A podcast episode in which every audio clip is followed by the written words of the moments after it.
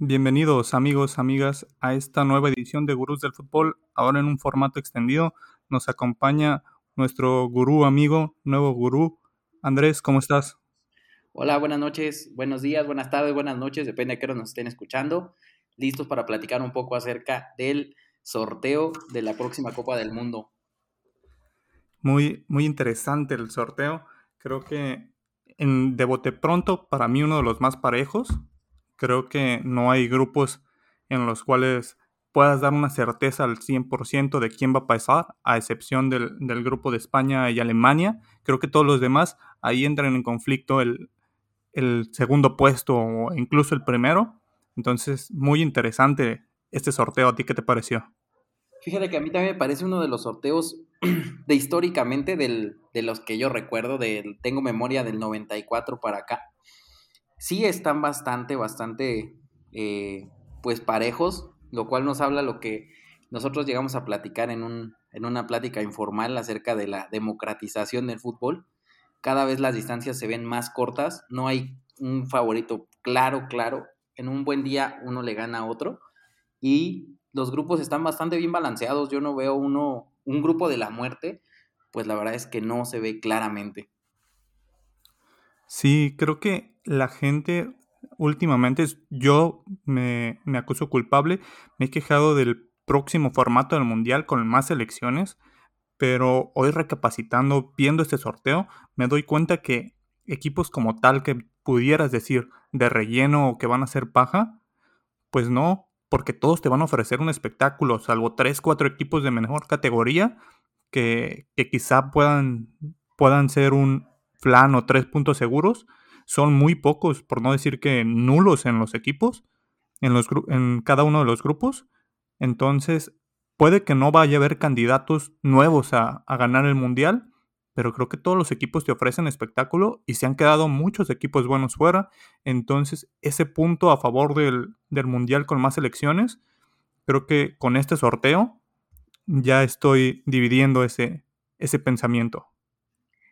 Y fíjate que lo, lo, interesante es que a esas elecciones de segunda categoría, incluso podríamos decir de tercera categoría, porque no tienen una cantidad de estrellas eh, importante, pues le dan una, un color justamente al mundial, ¿no? Justamente ese, ese interés, esa, pues actualmente esa, esa cantidad de, de gente que se conecta, que está al pendiente de lo del sorteo, de quién juega contra quién, eso es bastante, bastante divertido, le da diversidad y le da mucho interés. Hay mucha más gente interesada en el mundial, siempre que incluyas más gente. Y lo que platicábamos con respecto a la Eurocopa, que fue el último torneo importante que, del que tuvimos chance de disfrutar, cada equipo tiene un, por lo menos un jugador de primer nivel, un jugador insignia, y todos, eh, digamos que trabajan con base en lo que haga su estrella prácticamente todos, repasando los, los 32 equipos, tienen mínimamente una insignia y entonces no hay equipos completamente indefensos, como era, por ejemplo, yo me acuerdo bien, bien, bien del 98 que había equipos realmente indefensos. Sí, y creo que se ha trabajado con, con el planteamiento de, los equipos, la estructura en la que, que conforma cada selección el trabajo que hay detrás en cada una de las ligas para ser competitivas, creo que sí se recortan mucho las distancias, sí hay selecciones que han ido creciendo y los, sobre todo en Europa, que se supone que hay gigantes como lo pueden ser Inglaterra, Francia, Italia, que quedó fuera, han caído ante selecciones como lo vimos hace poco, como Macedonia, como Hungría, que nunca, que, que últimamente no ha sido una potencia o no ha sido un equipo que pudiéramos decir tiene un gran nivel, les han pegado a selecciones de, mayor jerarquía. Y finalmente también hay eh, candidatos emergentes, ¿no? Decíamos de justo de los que comentabas, Italia, Inglaterra, España, pero Bélgica tiene por lo menos un par de ciclos mundialistas ya haciéndolo muy bien. Portugal me parece que a pesar de que Cristiano está en el ocaso de, su carrera, el recambio generacional le viene muy bien, ya no dependen de una estrella, me parece que, Portugal, a pesar de que entra por repechaje y lo que tú quieras, va a ser muy peligroso porque el conjunto que viene son bastante mejores que por lo menos tres mundiales donde Cristiano era la insignia que tenía que moverlos. Dinamarca lo está haciendo bien, tienen dos o tres jugadores muy interesantes. Croacia pues quedó en el grupo de Bélgica, eh, a lo mejor lo estamos ahí medio olvidando, pero es el subcampeón del mundo. Entonces, sí, Europa se ha acortado bastante las distancias, pero también a veces nos olvidamos, sobre todo por la difusión que tiene de este lado del globo terráqueo, la eliminatoria africana que estuvo muy, muy intensa, muy cerrada, eh, Ghana que califica de, con gol de visitante, Senegal que califica en penales, entonces son equipos que realmente quedaron en una competencia fuerte y que ahí sí se impuso el más fuerte y que se ganaron esos boletos a pulso. Sí, sobre todo ha cambiado la forma de jugar de los equipos africanos. Me he fijado que antes los equipos africanos eran muy indisciplinados, había muchos goles, había muchos penales, por lo mismo de la intensidad de los africanos. Eh, aprovechaban esa intensidad física y a veces de manera desmesurada cometían errores por lo mismo. En, desde la Copa Africana, que fue hace un par de meses, y estos últimos partidos para clasificar al Mundial, vimos partidos muy cerrados, con muy pocos goles, con buenas defensivas. Se han enfocado mucho en, aprender a defender las elecciones, sabiendo que el fútbol se gana con goles, pero si no te meten goles, no vas a perder. Y hubo partidos en los que veíamos 0-0, 1-0. Lo más que hubo fueron tres, tres goles. Creo que el de Marruecos, 4-1, fue el más alto, pero los demás se definieron por un gol. Sí, en las rondas iniciales que sí hay una cantidad de equipos bastante amplia y que ahí sí, eh, similar a lo que pasa en CONCACAF, ¿no? Que hay una ronda preliminar donde juegan todos sus afiliados, ya las rondas eliminatorias avanzadas se encuentran realmente puros pesos completos de la zona. Se queda fuera, en este caso, Egipto, se queda fuera Argelia, se queda fuera Nigeria, que habían, vienen siendo eh, en los últimos ciclos mundialistas equipos animadores, en algunos casos protagonistas, llegando a buenas instancias, entonces, y con figuras que, tienen lugares predominantes en Europa, entonces sí fueron, fueron eh, eliminatorias jugadas con mucha intensidad y con una, ciertamente una mejor calidad de fútbol. Sí, creo que África lo ha estado haciendo muy bien. Las otras federaciones, como son la Confederación Asiática, creo que sí es de las más débiles en este momento. No se ha visto un crecimiento tan fuerte como en otros lados. La eliminatoria de Colmebol, que para mí es la mejor eliminatoria, la más bonita, que esa es la queja para mí con el Mundial de, más elecciones, que esa que es la, para mí la mejor eliminatoria, va a quedar prácticamente destruida porque son duelos a muerte, son duelos en los que cualquiera puede ganar. Brasil y Argentina lo hicieron muy bien en esta fase de clasificación, pero en clasificaciones anteriores podías verlos caer con Bolivia, podías verlos caer con Ecuador, y no era ninguna sorpresa, ya que son duelos en los que cada selección, cada país utiliza lo que tiene a su favor, utiliza lo que sea para ganar, duelos verdaderamente a muerte. Juegas contra Argentina un partido difícil, un partido cerrado, pues nos vamos a la bombonera donde la banca, la, tribuna, está debajo estar debajo de la tribuna están los vestidores del visitante, que vaya sintiendo esa presión. Juegas contra Bolivia, ah, pues vamos a la altura de La Paz.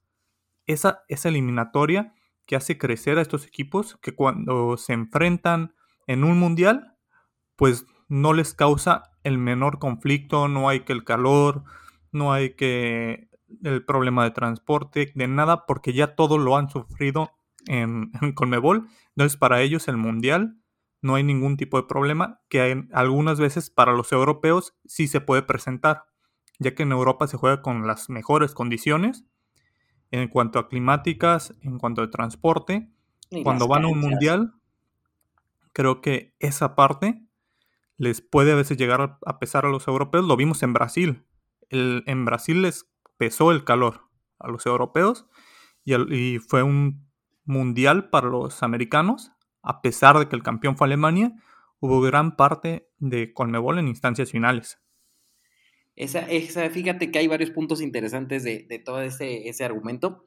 Eh, La eliminatoria sudamericana efectivamente saca lo, digamos, voy a decirlo de manera como admiración, lo peor de cada equipo. Saca la garra charrúa, saca algunas artimañas de los chilenos, saca, trata de sacar la mayor potencia física de los ecuatorianos y también apoyándose de las condiciones geoclimáticas que predominan en sus países, que eso es algo de lo que hemos ido perdiendo realmente en México. Y una de las cosas importantes, de las condiciones importantes es que los jugadores también sufren si los pones a jugar a las 4 de la tarde en el Azteca. Entonces, eh, últimamente, por lo menos este ciclo, esta eliminatoria y tal vez la anterior, México no ha tenido ninguna ventaja con respecto a sus rivales, ¿no? Que Estados Unidos te agarra y te mete a menos 20 grados en Columbus, sí o sí. A México le va a tocar ir sí o sí a congelarse a Columbus. Canadá nos la aplicó con nieve. Eh, igual lo que decíamos ahorita de las canchas, las canchas en, en Centroamérica no es que decirlo en manera peyorativa, pero no están en las mejores condiciones más de algún jugador mexicano se ha lastimado en diferentes ocasiones en canchas en San Pedro Sula, en San Salvador, en estado de Cuscatlán. Entonces, creo que ya ahí sí México tiene que replantear también sacar algo de ventaja, porque les estamos quitando esa, esa presión, esa ventaja a los rivales en, en la eliminatoria de CONCACAF. Sí, sobre todo porque todos vienen con la ilusión de ganarle a México. México siendo el, llamado gigante de la CONCACAF, que también la CONCACAF ha reducido distancias, creo que siguen sin tener selecciones, sobre todo del Caribe, algunos jugadores insignia o jugadores que, que sean figuras en, en ligas top o por lo menos que jueguen en alguna, en alguna liga top, son contados, pero han ido creciendo también. Creo que también las distancias se reducen un poco, aunque las gestiones de este lado la gestión de cada una de las elecciones de su federación no son las óptimas. Creo que sigue viendo por el dinero esta zona, teniendo Estados Unidos la zona de la, de la CONCACAF, el ir a jugar todos los partidos ahí, creo que aleja un poco la afición y la federación hacia el interés que es que las elecciones crezcan.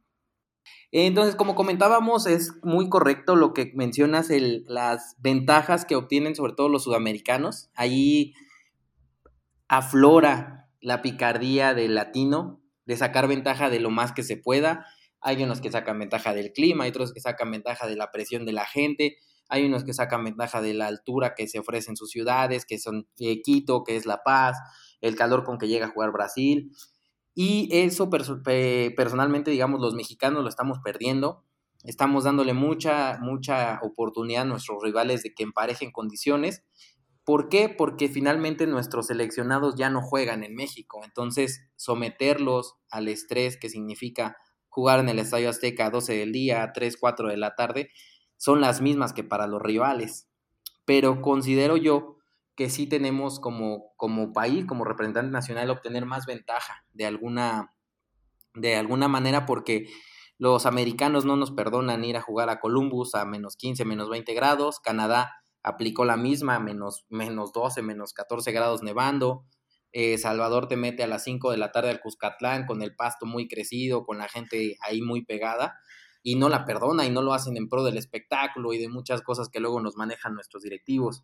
Lo que quiere la gente en CONCACAF es pegarle a México, aunque al, no vayan, al Mundial no vayan, a México le ganan. Entonces, sí la selección y la Federación Mexicana deberían de ser más agresivos con esa parte para que la eliminatoria tenga también más sabor y tenga más, más interés del que realmente sigue teniendo, a pesar de que el nivel de la selección en este ciclo no fue el mejor, simplemente se produjo mucho, mucho comentario al respecto de que México va al Mundial.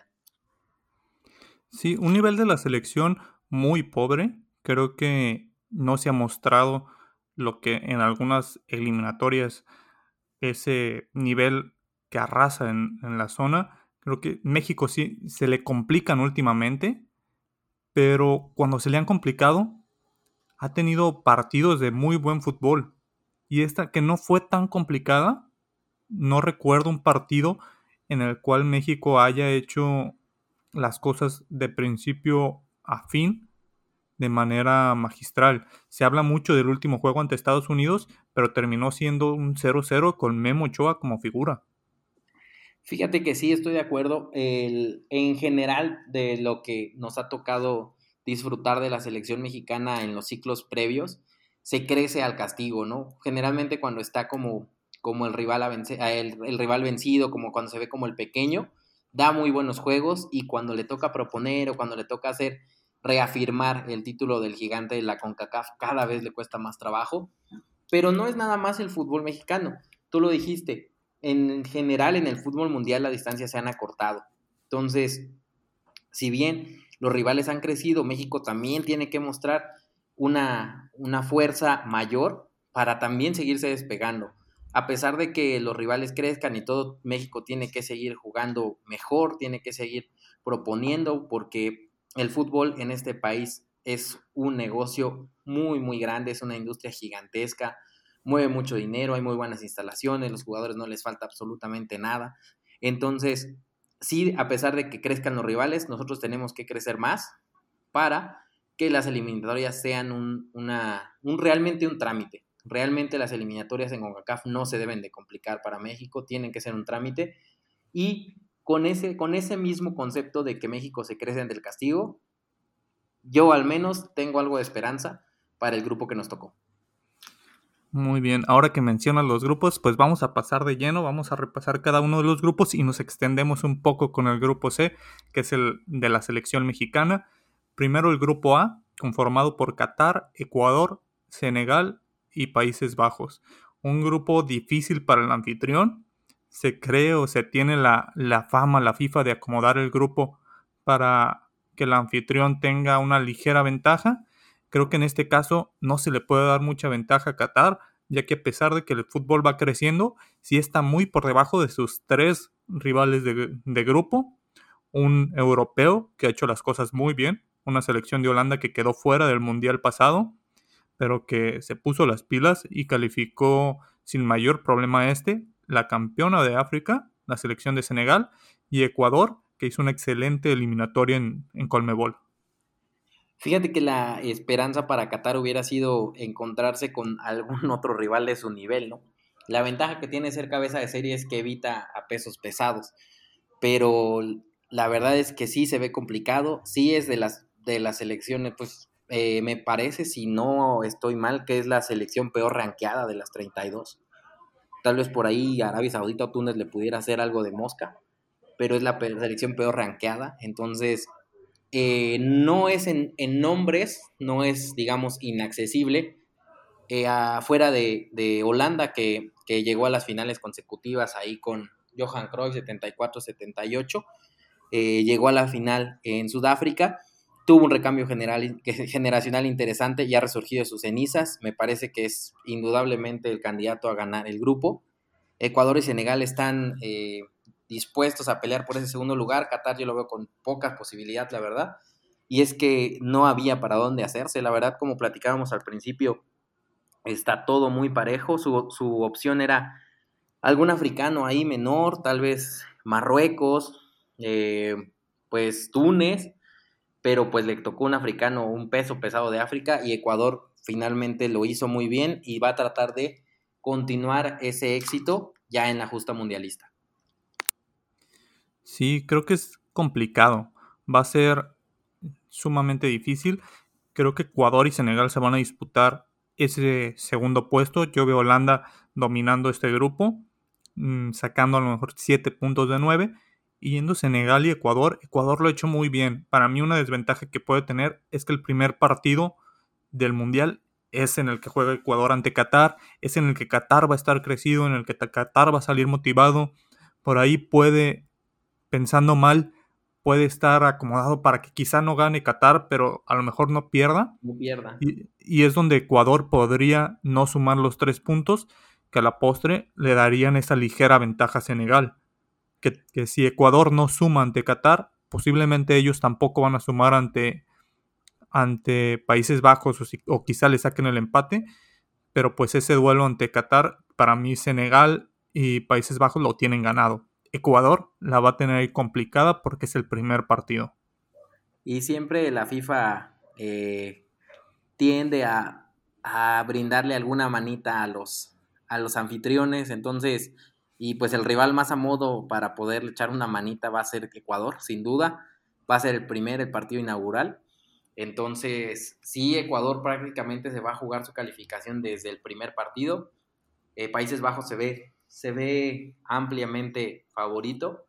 Y Senegal con la, con la generación que trae mm, debería de disputar, o para mí lleva cierta ventaja sobre Ecuador. Solamente esperar que no les gane el pánico escénico frente a los anfitriones principalmente, ¿no? El, juego de, de, los, de los probables segundos lugares, Ecuador-Senegal contra Qatar, es el que va a definir su futuro. Sí, es, el, es la conformación del, del grupo A. Creo que muy similar el comentario al que todos los gurús del fútbol tienen. Ecuador y Senegal se van a disputar esa segunda plaza. Y ahora pasamos al grupo B. Inglaterra, Irán, Estados Unidos y el tercer, el, uno de los tres europeos que están disputando, que sería Escocia, Ucrania o Gales. Un grupo interesante, creo que también es un grupo muy a modo para, para Inglaterra y, y teniendo ahí ese, ese misticismo donde está Inglaterra, Estados Unidos, se puede meter Escocia. Fíjate que sí, Estados Unidos a mí personalmente me causa algunas dudas creo que lo hicieron suficientemente bien durante la eliminatoria. Les faltó para mí el punch que debería de haber sido para ser líder de la, de, la eliminatoria con, eh, Tienen jugadores bastante interesantes. Lo que mostró Reina en el Estadio Azteca fue bastante sobresaliente. Pulisic, que está jugando cada vez más en el, en el Chelsea este mediocampista, este, Mackenzie, que metió los dos goles contra México eh, en, los, juegos los juegos del año pasado, tiene un buen equipo, pero me parece que al ser una selección tan, tan joven, puede tener algo de pánico escénico, sobre todo si enfrentan a una, a una selección. Eh, yo, yo, sería que, yo pensaría que el, que el pase está realmente entre Escocia o Gales. La situación geopolítica de Ucrania va a estar complicada, incluso hay quien dice que de plano no van a competir. Entonces, está en volado igual el, segundo lugar. Eh, Irán ha sido un asistente frecuente a los mundiales, pero no ha tenido el progreso que, que requiere para convertirse ya en un protagonista continuo. Está ahí, llega al mundial, aprovecha que se elimina en una zona pues relativamente débil, porque también hay muchas cuestiones eh, de política en la zona asiática que, que, limitan el crecimiento de muchos otros equipos. Y pues Inglaterra que tuvo una muy buena Eurocopa, que tuvo una, una proyección interesante de jugadores jóvenes. Yo consideraría que no les debe de pesar, aunque también son un equipo muy, muy joven. Eso sí les pesó en la final de la, de la Eurocopa, ser un equipo tan joven esperaríamos que esa experiencia ya la, la utilicen para que en el, en el escenario principal del fútbol puedan desarrollar un buen mundial. Sí, Inglaterra, el eterno candidato a ganar un mundial. Los ingleses, inventores del, del fútbol, que solamente han podido ganar en la isla. No han podido ganar un trofeo fuera de, de su país y son uno de los candidatos. Creo que detrás de Francia, detrás de Brasil, para mí Inglaterra tiene una selección con varias estrellas, una, una generación muy buena, como cada, cada mundial. Inglaterra no sufre cambios generacionales tan drásticos porque tiene figuras y tiene jóvenes. Cuando salen las figuras, esos jóvenes ya tienen un recorrido en, el fútbol que no les pesa tanto. Creo que se debe a que tienen la mejor liga del mundo, la Liga Premier, y una segunda división que está a la par de muchas primeras divisiones en, en distintos países. el fútbol en Inglaterra ha estado creciendo cada vez más. No les ha tocado a la selección inglesa levantar un título. Es la selección más valiosa y creo que es una gran oportunidad en Qatar de que Inglaterra dé un golpe de autoridad y se proclame como, como campeón del mundo. Pero vamos a ver qué sucede. Creo que Escocia, Ucrania o Gales pueden ahí meter complicaciones a Estados Unidos. También pienso que Ucrania no va a disputar ese partido. Creo que dentro de su situación lo menos importante es el fútbol, pero la FIFA no puede tomar una decisión por ellos. Entonces va a estar entre Escocia y, y Gales. Un partido muy parejo, con un Gareth Bale que juega muy diferente en la selección. Bueno, en la selección juega, para empezar. Y Estados Unidos, que sí ha estado creciendo, que tiene jugadores ya en ligas importantes, en equipos importantes. Creo que les hace falta un par de años para que también los jugadores de la MLS, que sí está creciendo, puedan tener esa jerarquía y ese nivel para competir a nivel internacional. Creo que Inglaterra tiene un par de, falencias importantes. Como siempre ha sido el portero. El portero sigue siendo una, una asignatura pendiente para el fútbol inglés de manera histórica después del retiro de Gordon Banks ya hace ya varias décadas. Pero, eh, pues Pickford es un portero pues medianamente solvente. Yo creo que la fase de grupos deberían de, de librarla sin mayor problema, pero ya en una eliminación directa Mm, creo que pueden sufrir. Y la otra pendiente importante es eh, la defensa. El defensa más caro de la historia en, ese, en su momento fue eh, Harry Maguire, que está jugando fatal en el Manchester United. Eh, ahí sí les falta un defensa. Esa, esa cotización de, de que es la selección más cara, pues lo dieron ellos mismos con el mercado. La verdad es que hay jugadores que no han representado el valor que se les ha dado dentro del mismo consumo inglés. Eh, creo que a lo mejor podemos un día platicarlo, pero Inglaterra, desde mi punto de vista en estos momentos, está sufriendo lo que sufrió España hace unos 20 años, que el jugador inglés no sale de, su, de su liga, no compite en otros lados, entonces no tiene ese, ese bagaje que le da a otras selecciones el competir en ligas distintas. Los españoles empezaron a salir, empezaron a sobresalir en algunas otras ligas, y tuvieron una, complementación interesante cuando empezaron a brillar a nivel internacional. Los ingleses ahorita están todos recluidos en la, en la Liga Premier, no es malo para nada, pero sí esa internacionalización les da un plus de competencia, les da un plus de conocer otros sistemas, de conocer otros rivales, y creo que ahí Inglaterra tiene ese pendiente.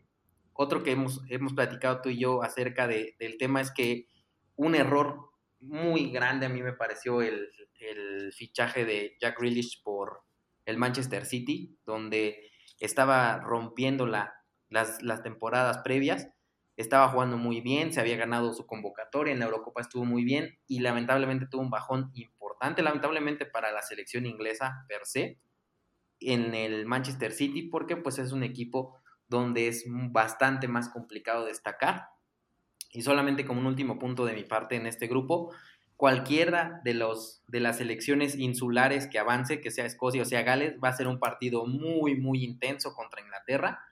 Y no dudaría que quede eh, Inglaterra perdiendo ese partido porque para los cualquiera de los dos, para escoceses o galeses, va a ser un partido a muerte. Sí, una rivalidad histórica con Escocia y con Gales sería Sería épico ese partido, hipotético por el momento, hasta que no se defina, pero creo que, creo que yo veo por, por encima de todos a Inglaterra. Creo que no se le va a complicar el grupo. Ya veremos en la eliminación directa contra quién le pueda tocar. Creo que es donde se le puede complicar aún más, ya con selecciones de mayor jerarquía y otro estilo de fútbol. Creo que es donde se le puede llegar a complicar. Le tocó un grupo a modo, pero pues vamos a pasar al, grupo C, el grupo en el que todos queremos hacer predicciones. Argentina, Arabia Saudita, México y Polonia. ¿Cómo ves el grupo que le tocó al tricolor? Ay, pues mira, es un grupo bastante parejo, eh, al menos en, el papel. Eh, no voy a sacar la matraca, todavía, al menos. Es un grupo bastante difícil, creo que en, el, en la valoración general, tanto de nosotros como mexicanos, como la percepción del fútbol mundial, yo creo que un 75% de, de, la, de la gente, incluso tal vez los apostadores, ven fuera a México. Eh, pero creo que podemos ir desmenuzándolo. Argentina sí tuvo una eliminatoria bastante, bastante mejor que en otras ocasiones. No avanzó pidiendo la hora o pidiendo asistencia de los árbitros en Conmebol como ha pasado. Argentina lo hizo bastante solvente.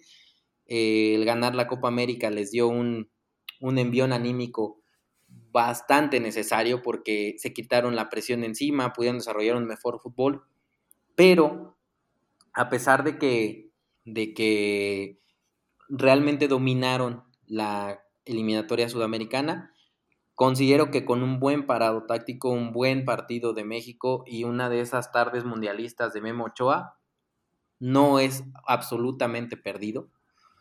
Polonia eh, está siendo cargado completamente por Lewandowski, un delantero veterano, la verdad es que es veterano, es un delantero muy solvente, pero también requiere de que un sistema le asista.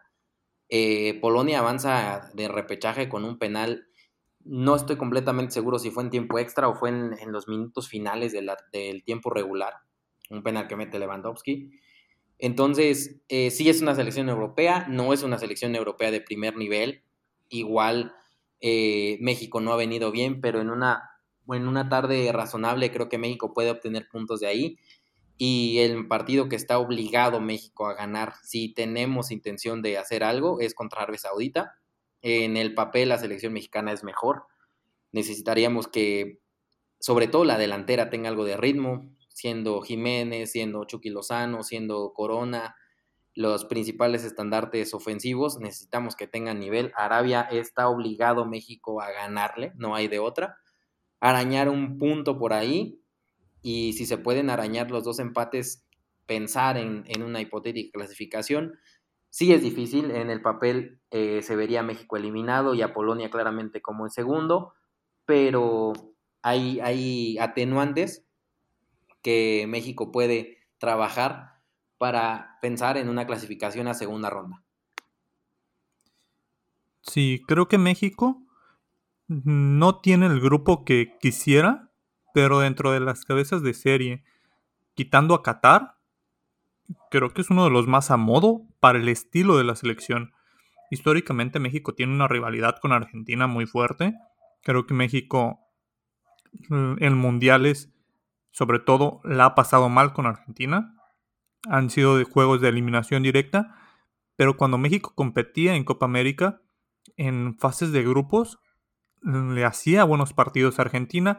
Una lástima que esa competencia ya no, ya no esté disponible para la selección, porque podríamos tener con qué medir este, este partido. El último enfrentamiento fue una goleada de, de Argentina hacia México 4 por 1 con un Lautaro Martínez encendido. Creo que va a depender mucho de cómo lleguen las figuras de Argentina, que se quitaron mucha presión tras ganar la, la Copa América, pero ahora van a tener una presión, va a ser un poco distinta porque ya ganaron algo, pero de ser el último mundial de Messi, de Di María, que son quienes cargan la ofensiva de esta selección. Creo que nadie está contento o cómodo con el grupo que tocó. Creo que Polonia también se debe estar pensando que no es fácil México. Todos vemos a Argentina como, como el líder del grupo, pero creo que puede haber sorpresas. No es un grupo cerrado a que Argentina sea líder.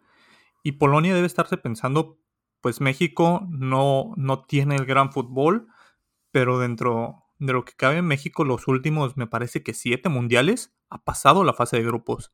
Desde el 94, 98, 2002, 2006, 10, 14, 18, todos ha pasado esa fase. Nos hemos quedado en ese en esa instancia de octavos de final, pero México ha pasado en todos y si vemos a Polonia, Polonia en el mundial pasado terminó en cuarto puesto, solamente ganó su último partido, quedó eliminado en los dentro de las dos primeras jornadas, ya llegó ese último partido sin posibilidades y podremos decir que fue hace cuatro años.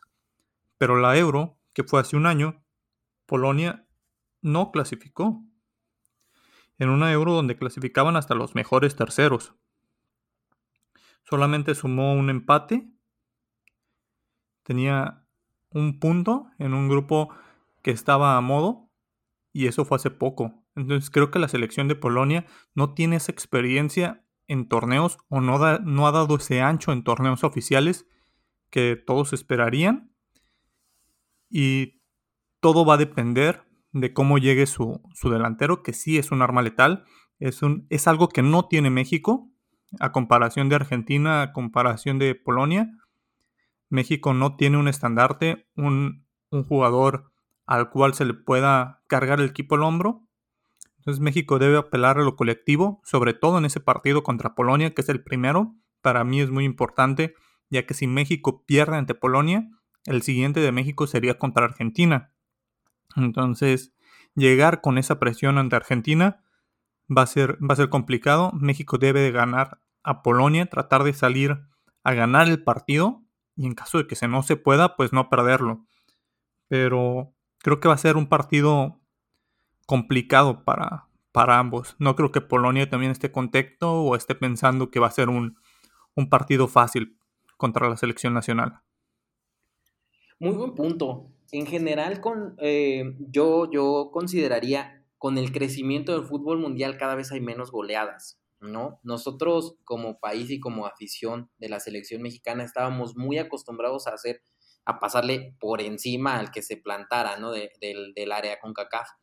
Entonces, en, digamos que en la concepción más eh, cosmopolita del fútbol, la selección de México no juega mal.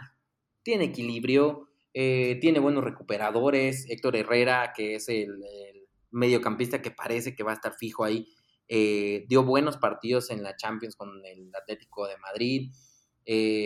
Chucky Luzano es un constante protagonista en Europa. El que sí está en un nivel bastante, bastante disminuido a lo que nos acostumbró Raúl pero por ejemplo Alexis Vega puede, puede dar chispazos de buen fútbol. Entonces, justamente lo que tú comentas es, Polonia también a decir, bueno, México un rival a modo no es, para nada, ¿no? A pesar de que eh, nosotros como afición quisiéramos que le metiera cinco al que se venga a plantar a, al Estadio Azteca, en realidad ya en el, en el fútbol actual, en el fútbol que estamos viendo para el Mundial del 2022, pues no hay esas goleadas, ¿no? No hay esas goleadas porque los equipos juegan más defensivos, juegan más equilibrados, tanto los locales como los visitantes. Entonces, eh, dentro de la concepción del fútbol mundial, yo creo que México, si no está a la vanguardia, está en tendencia, está en, el nivel que, está el grueso de, la, de las selecciones del mundo, haciendo una relación a la estadística, está en una campana gaussiana dentro del 95% de, de las elecciones. Hay unas que destacan claramente y hay unas que son francamente malas, pero el grueso de selecciones que van también al Mundial tienen esos conceptos de ser equilibrados, de no salir goleados, de a lo mejor no ser espectaculares, pero ser eficientes, ser prácticos. Entonces, justamente yo creo que también Argentina no está completamente cómodo. ¿Por qué? Porque va a ser un rival que los conoce mucho, que que van a, incluso va a haber eh, jugadores en la selección argentina que tuvieron paso por, por el fútbol mexicano. Entonces, creo que Argentina no está tan cómodo, sobre todo que no va a ser un, partido a, matar o morir, como nos ha pasado, en, nos pasó en, Alemania, nos pasó en Sudáfrica. Eh, el partido de Alemania pues, fue francamente una, una eh, situación extraordinaria, ¿no? El gol de Maxi Rodríguez. México en general de lo que platicábamos, se crece al castigo. Entonces, yo eh, visualizo más que quisiera, yo quisiera que ganara, ¿no? Pero visualizo un partido muy parejo con Argentina. Mm, México, las posibilidades de ganar serían pocas, pero un empate no lo veo nada descabellado. Y México tiene al Tata Martino como entrenador, que puede ser un arma de dos filos, ya que también dirigió tiempo atrás a esta selección argentina. Muchos de los seleccionados han pasado por el mandato de este director técnico, los conoce muy bien y también estos jugadores conocen los planteamientos de Martino. Creo que en ese, apartado en específico, la selección mexicana va a sacar mayor provecho de lo que los argentinos puedan sacar. Creo que el conocimiento de Martino de ciertos jugadores de, de la selección, de, en este caso del albiceleste, va a favorecer al conjunto mexicano. Por ahí creo que puede estar una de las claves del, partido. Y un comentario rapidísimo de lo que decías de, de la veteranía en algunas posiciones de la selección argentina, específicamente Messi. Creo que él, particularmente se beneficia de que el Mundial sea en noviembre, porque si el Mundial fuera en tres meses estaría completamente fuera de ritmo, desmotivado, eh, cabizbajo, no siendo el, el jugador que él acostumbra a ser.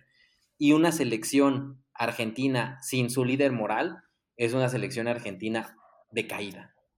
Entonces, Argentina me parece que es de los principales beneficiados de que el Mundial se retrase cinco o seis meses, porque Messi va a tener que buscar opciones en verano, va a tener que buscar ponerse en, ritmo de juego que no lo tiene, el París ha sido un desastre absoluto, y eh, motivarse, eh, motivar a, a, la gente que viene detrás de él, porque sí es el estandarte de la selección argentina, y como también decíamos incluso de Lewandowski, que es un delantero veterano, hay una ventana todavía muy amplia de tiempo. Vienen competencias muy duras para ellos en Europa, sobre todo para Lewandowski, Messi está eliminado de todo. Entonces, puede, pueden llegar desgastados a, la, competencia mundialista y pues confiar en que, en que en ese mismo tiempo nuestros delanteros, principalmente, creo que la defensa mexicana está a buen resguardo. Eh, Néstor Araujo sigue jugando a buen nivel en el Celta de Vigo. Johan Vázquez está jugando a un nivel bastante mejor cada partido con el Genoa. Y la media va recuperando, pero la delantera es donde sí México está padeciendo de manera importante. Y ojalá, en un punto de vista personal, que Funes Mori se quede descansando en Monterrey y que no lo vayan a enviar a Qatar, por más que sea el protegido del Tata Martino. Creo que acabas de dar en un, en un punto importante la selección mexicana está conformada la mitad por europeos, la otra mitad por lo mejor que hay en la Liga MX. El Mundial inicia en noviembre, en un punto en el que el torneo mexicano está finalizando, ya está en la fase final de liguilla. En, en México los jugadores es cuando mejor ritmo están, cuando va a iniciar la liguilla. Creo que ese va a ser un punto a favor. Vamos a tener a jugadores que, no movieron tanto el esquema de competición, como sí se va a mover en Europa, para la gran mayoría, como para, para la selección de Polonia, para la selección de Argentina, que están conformadas prácticamente por jugadores europeos, de, de ligas europeas, van a tener que acoplarse a este cambio del calendario y pueden llegar desgastados a este mundial, cosa que México, pues la mitad de su selección sí, pero la otra mitad, la que juega en el en la Liga MX puede dar ese respaldo y llegar en ritmo y, ayudar a que esos jugadores que quizás vengan desgastados, ser un buen recambio. Creo que va a favorecer, como bien lo indicas, a jugadores como Messi, que no están en un óptimo nivel en este momento. Si fuera el Mundial en este momento, creo que Messi no está para ser titular con Argentina. Le va a dar tiempo de recuperarse. Pero creo que va a ser un punto a favor para México. Sí, por supuesto, Messi está, está jugando realmente de manera fatal, ¿no? Y eso perjudicaría a toda la selección, es su líder moral. Entonces, eh, sería bastante, bastante difícil para Argentina mantener cualquier tipo de nivel con un Messi tan, en tan mal estado. Eh, una ventaja, sé que estamos en una, ya en una época completamente globalizada, pero una, una ventaja es que, sobre todo los argentinos, minimizan mucho la liga mexicana y un recambio como lo hizo hace casi 18 eh, años, ¿no? Que fue el de, el de La Volpe con Guardado, que se sacó un as de la manga que nadie esperaba y que Guardado de ahí deslumbró. Algún jugador que, tenga un muy buen torneo, lo que dijiste es completamente cierto. Los, los jugadores mexicanos, incluso eh, seleccionados sudamericanos que vayan al Mundial de la Liga MX van a llegar en, eh, a tope de ritmo. La, el, torneo mexicano empieza por ahí de la fecha 10 hasta la liguilla. Entonces van a llegar en un ritmo muy, muy bueno y creo que algunos jugadores pudieran colarse y esa ventaja, la pequeña ventaja de que no los van a ver, ¿no? De que no los van a, tener tan mapeados como van a tener mapeado a Chucky, como van a tener mapeado a, Raúl, como van a tener mapeado a, Jesús Corona, son las principales armas ofensivas. Entonces, esa, esa microventaja, a pesar de que ser muy globalizados, no van a, estar tan pendientes de, algunos recambios de jugadores eh, domésticos y pues esperemos que la selección pueda encontrar un ritmo suficiente para dar una buena competencia en la máxima, en la máxima vitrina del fútbol. Si todos deseamos que la selección pase primeramente al grupo, creo que es un grupo complicado, pero no imposible. Y tratar de llegar a ese partido. El cruce va a ser muy difícil. Con eso vamos al, grupo D. El grupo D está conformado por Francia, Dinamarca, Túnez y el ganador entre Perú y en este caso sería, me parece que Australia o Emiratos Árabes.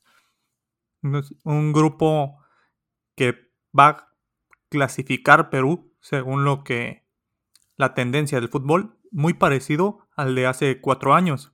Francia, Perú, Dinamarca, solamente aquí está Túnez. Un grupo fácil para Francia? ¿Qué es lo que piensas?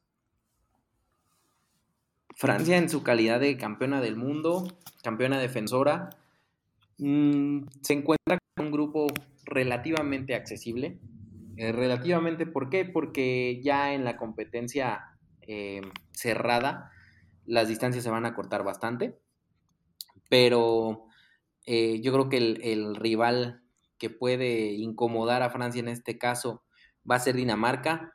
Dinamarca con la bandera de, de Eriksen, parte dentro y mucho, mucha parte fuera de, del, del campo de juego.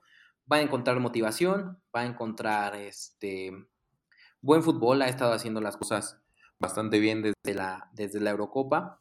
Eh, pues Túnez con algún par de jugadores en ligas de renombre, pero sigue siendo de, la parte africana. La parte africana la podríamos dividir en la parte musulmana y la parte, pues realmente eh, de raza negra. La parte musulmana tiene eh, puntas de lanza, que son Egipto y Argelia principalmente. Marruecos ya, ya otra vez se está metiendo, pero Túnez no me parece que vaya a dar una, una competencia, pues realmente importante. Entonces, Perú todavía está a la espera de, su rival. El, encuentro inicial va a ser Emiratos Árabes Unidos contra Australia, que Australia, como ya sabemos, desde hace al menos dos ciclos mundialistas ya se elimina en la Confederación de Asia. Y el ganador va a disputar contra Perú. Perú, una selección que lo ha hecho bastante bien en las últimas, eh, en los últimos dos ciclos mundialistas. El proyecto de Ricardo Gareca ha dado muy buenos frutos, ha encontrado jugadores en todas las latitudes, con algún, alguna ascendencia peruana hace una o dos o tres generaciones y los ha sumado a su selección y tienen un, conjunto bastante, bastante interesante. Y eh, pues la selección de Australia, que en búsqueda de elevar su nivel en esta ocasión está peligrando su, ingreso al, al Mundial vimos a su máxima estrella y su máximo representante hoy durante la ceremonia de, del sorteo, Tim Cahill. Entonces ellos también sufrieron ese recambio generacional. En esta eliminatoria les costó bastante trabajo. Otra, otra selección que se ve afectada por la democratización del fútbol. Estaban acostumbrados a aplastar a todo mundo que se plantara en Sydney. Y pues en esta ocasión tienen que jugar el repechaje tienen que ganarse ese boleto inicialmente para el partido definitivo contra Perú y eh, primero contra los Emiratos Árabes Unidos, que pues el fútbol árabe se ve muy motivado porque este va a ser su mundial. Si este eh, no aprovechan esta vitrina, no aprovechan este mundial, van a tenerla muy difícil para sobresalir en algunos otros. Sí, creo que va a ser complicado para Australia. Se juega a un solo partido contra los Emiratos Árabes. Emiratos va como, como local, la cercanía y los puede motivar. Y aún así, el ganador la va a tener sumamente complicada con el conjunto de Perú, que hizo una eliminatoria muy buena. Para mí, Perú ha tenido un crecimiento, como bien lo dijiste, grandísimo. Gareca ha mantenido el proyecto, se le ha dado continuidad, ha, calificó al, a Perú a este mundial, bueno, al medio boleto para este mundial, está muy cerca de conseguirlo. Le toca un grupo complicado con Francia y Dinamarca. Y le robaron el este boleto completo en Uruguay con ese gol que, pues, pudo ser o no pudo ser. No hay, pues, hay tomas que parece que fue gol, hay tomas que parece que no fue gol, pero pues Perú pudo haberse colado directo. Sí, un Perú que ha estado muy bien. Le estaba sacando ese empate a Uruguay, en casa de Uruguay, en, Montevideo. Y pues por el bar en Colmebol, creo que una de las zonas donde la polémica siempre es a tope es la Colmebol. Y bueno, en ese partido Uruguay aseguró su clasificación y Perú tuvo que esperar para, para poder conseguir ese medio boleto. Que para mí, pues gran parte, un 80% de Perú ya está en el Mundial. Creo que le pueden hacer una, una competencia fuerte a Dinamarca, que ha estado motivado. Dinamarca que ha crecido también, que llega con muy buen fútbol, pero Creo que Perú va, va a sobresalir en este grupo, puede ser una sorpresa y clasificar como segundo. Creo que Francia en esta, en esta ocasión, a pesar de que Dinamarca le puede complicar, a pesar de que, de que llega con esa presión de que es uno de los favoritos, sí tiene jugadores muy desequilibrantes, jugadores que juegan a otro ritmo. No es uno, no son dos. Hay una gran parte de, jugadores de Francia que pueden llegar a óptimo nivel. Vamos a ver qué pasa con el fichaje de Kylian Mbappé, porque si Mbappé está en el Real Madrid, Mbappé y Benzema van a jugar juntos cada fin de semana. De cara al Mundial, eso va a beneficiar a Francia tremendamente. Y un Benzema que tiene al menos un par de años destacando de manera importante en el Real Madrid, ha sido realmente la insignia en Real Madrid los últimos años, eh, desde la salida de Cristiano y tal vez desde un poco antes, aprendió muy bien su, su papel, su rol secundario y en este momento que el protagónico es completamente de él, lo ha aprovechado de una manera extraordinaria, está jugando en un muy, muy buen nivel Benzema. Y efectivamente, si logran encontrar una conjunción con Mbappé, entrenando todos los días y jugando cada fin de semana, la selección de Francia luce bastante, bastante peligrosa. Eh, yo también considero que Perú tiene pie y medio en, el grupo D. Eh, se enfrentaría a una Australia bastante menos peligrosa de, las, eh, de la Australia que estuvo calificando en 2006-2010. Entonces, pues ojalá que se sume un, representante más a, a un representante más americano, un saludo para todos los hermanos peruanos que nos puedan escuchar y esperamos verlos en el grupo D en Qatar. Y con esto pasamos al grupo E, grupo dificilísimo. Creo que es tocó el fuerte del bombo 2. Está España como cabeza de serie. Está el lugar para el ganador del duelo entre Costa Rica y Nueva Zelanda. Está Alemania y Japón. Alemania, el que nadie quería del Bombo 2, le tocó a España. Aquí creo que es el grupo que pinta más fácil decir cuáles dos califican. Creo que España y Alemania tienen un nivel muy por arriba de cualquiera que, que pueda clasificar de este repechaje y de Japón, que Japón si bien ha crecido, si bien hizo una buena eliminatoria, si está un poco por debajo o crees que puede haber sorpresa en este grupo?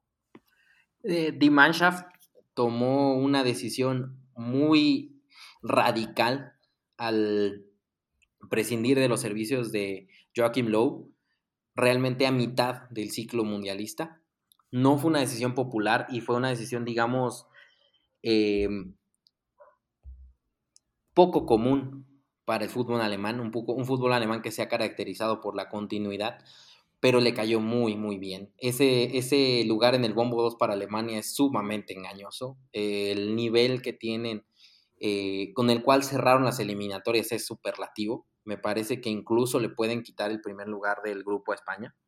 La verdad es que sí veo muy, muy endeble la competencia para los dos europeos. Eh, playoff intercontinental, eh, pues Costa Rica, una Costa Rica que hizo una eliminatoria decente en el área con CACAF. Está completamente renuente todavía a su recambio generacional. La insignia sigue siendo Keylor Navas, Celso Borges, que ya pasan de los 35 años de edad.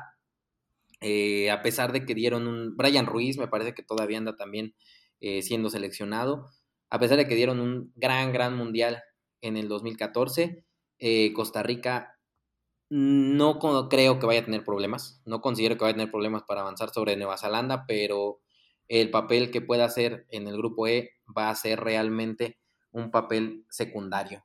Y Japón, que se calificó bien en la eliminatoria asiática, se calificó por, por delante de selecciones como Australia, de la que ya platicábamos, eh, pero sí, con el nivel que viene, sobre todo Alemania, ¿no? Alemania me parece que está en un nivel de continuidad mucho mejor que España. España tuvo cierto sufrimiento, eh, no habían encontrado igual otro, otro, a lo mejor es un poco repetitivo y les pedimos una disculpa, pero el cambio generacional que sufrió España fue muy, muy fuerte. Se fueron todas las, eh, como le decimos aquí en México, todas las vacas sagradas, ¿no? Del vestidor de la selección española se fue Sergio Ramos, se fue Xavi, se fue Iniesta, se fue David Villa, se fueron todos, todos, se fue Iker. Entonces, España sufrió bastante. Eh, de hecho, para mí es engañoso que esté en el, en el bombo 1. Tuvo una eliminatoria pues suficientemente eh, solvente, pero no me parece que sea el que desempeña al día de hoy un fútbol eh, óptimo, el mejor fútbol que vienen desempeñando de las cinco probables selecciones del grupo E, lo juegan los alemanes desde mi punto de vista, sin mucha duda. Sí, eso que mencionas de España, ese cambio que le ha costado tanto, que va muy ligado al Barcelona. Creo que el Barcelona es quien más aporta a esta selección y como el Barcelona ha sido muy irregular el nivel de juego, el estilo de juego, creo que el, juego de España va muy ligado a lo que puede presentar el Barcelona, teniendo también un ex técnico como lo es Luis Enrique. Vemos ahora una España que lo ha hecho bien, que, que su último partido amistoso lo ganó 5 por 0, pero no sé si van a mantener ese ritmo. El mismo Barcelona también, eh, por eso digo que va muy ligado. Barcelona sus últimos partidos goleando, España sus últimos partidos goleando, pero han tenido caídas que también pueden, pueden marcar a esta selección porque el Mundial no tiene margen de error. Entonces, lo que hay que esperar es que España juegue cuatro o cinco partidos seguidos de la misma manera para que pueda aspirar a algo, ya que un buen partido lo puede dar cualquier selección. Creo que Alemania en ese, en ese rubro es más constante. No tiene quizá esos picos tan altos, pero mantiene un nivel. Tiene jugadores a muy buen ritmo. Creo que va a ser figura un jugador a seguir, Kai Havertz del Chelsea, que ha tenido un crecimiento brutal. Y por parte de Japón hizo una buena eliminatoria. Creo que no le va a alcanzar. Creo que Japón se le, se le complicaría a, equipos quizá del continente americano, porque son, son equipos muy bien estructurados, pero no contra una Alemania que también tiene un equipo con una muy buena estructura, con una muy buena disciplina, pero que tiene mayor calidad. Del otro lado, quien vaya a calificar del repechaje en caso de ser Costa Rica, creo que es el mayor, el que mayor probabilidades tiene, pues Costa Rica va a tratar de llamar a la memoria aquel Mundial de Brasil 2014 en el que compartió grupo con Inglaterra, con Italia y con Uruguay y quedó primero. Entonces son esas cosas que... esas sorpresas del Mundial. ¿Será que solo pasa una vez en la vida o que Costa Rica lo puede lograr nuevamente? Lo veo sumamente difícil. También creo que Alemania va a sacar el primer puesto del grupo. No sé, no sé si si vaya a ser un empate con España o le puedan sacar el triunfo, pero creo que Alemania va a ganar este grupo y España como segundo. Sí, una, una, lesión sensible para la selección de Alemania había sido la revelación de la Bundesliga esta temporada. del Bayer Leverkusen, Florian Wirtz, se lastimó la rodilla y pues es una pérdida sensible, era un recambio interesante. La delantera sigue siendo eh, de lo mejor de Alemania. Timo Werner ha estado encontrando una regularidad tanto en Chelsea como en, la selección. Y pues ya decías, ¿no? Eh, Kai Havertz, que es un todoterreno, un tipo que, que puede jugar de medio centro, puede jugar de, de, eh, de enganche, puede jugar incluso de delantero y todo. Entonces, me parece que, Alemania es, eh, es el rival a, a y España, pues sí, me parece que es para el segundo lugar. Sí, ese es el grupo E, en donde se encuentra España, el ganador del repechaje, Alemania o Japón. Muy claro para, para España y Alemania en el papel. Todos los partidos hay que jugarse. Y este grupo se cruzaría con el grupo F, donde está Bélgica, Canadá, Marruecos y Croacia una Bélgica que se le ha exigido ser protagónica en los mundiales pasados, donde se le, se le ha puesto incluso como candidato al título. No sé si, si es muy, muy complicado para esta selección en esta ocasión llegar a, a estas instancias. Lo he visto mejor en competiciones anteriores, pero creo que es la última oportunidad para varios de sus jugadores. Creo que es el momento exacto para que su gran figura, Kevin De Bruyne, pueda lograr llevar a esta selección. Tienen quizá el mejor arquero de este mundial, en mi opinión, a Courtois. Entonces, la selección de Bélgica tiene un grupo a modo. El cruce va a ser sumamente difícil, ya que le tocaría España o Alemania. Y de, los otros tres integrantes, creo que va a ser muy disputado. Croacia mm, tiene una generación que fue la subcampeona del mundo, pero ya pasó esa edad, ya sus jugadores son muy veteranos. Vamos a ver cómo se gestiona Modric en el Real Madrid para ver cómo llega este mundial, que es una pieza clave. Canadá y Marruecos, creo que Canadá podría ser algo, pero al ser su primer mundial, creo que ellos van más a formar algo, a meter incluso su primer gol en el mundial y lo que logren ya es ganancia para esta selección.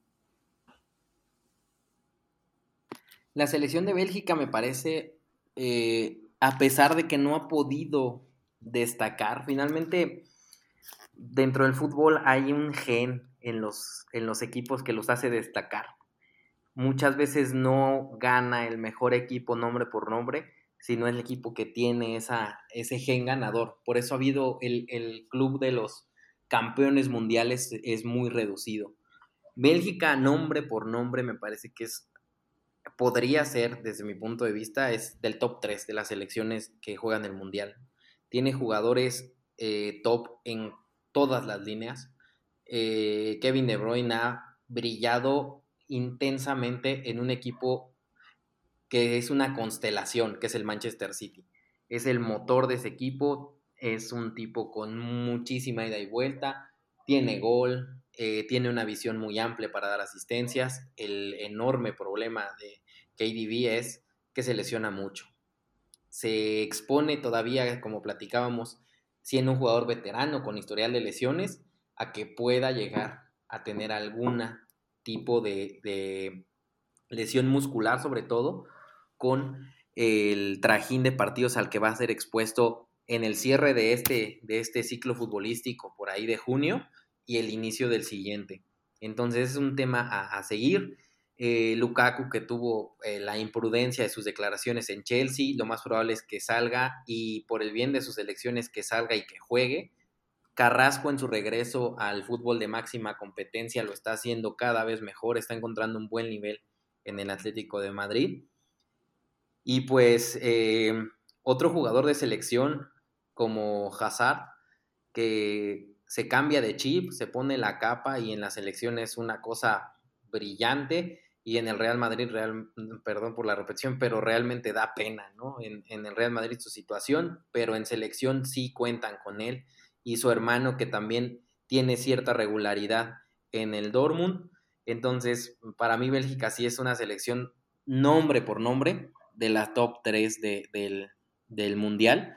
Habrá que ver cómo logra Roberto Martínez eh, sortear este nivel, porque eh, ya se le tiene que exigir que ganen algo, que lleguen ya a, instancias finales, semifinal o final, porque va a, no va, más bien no va a trascender una muy buena generación de futbolistas. Canadá, eh, pues esperaríamos como parte de la CONCACAF, lo vimos un poco eh, más frecuentemente, que sea un buen animador. Croacia tiene jugadores puntuales en, lugares interesantes. Kramaric del, del Hoffenheim es un jugador muy, muy potente. Eh, Iván Perisic se me hace también un jugador bastante, bastante solvente.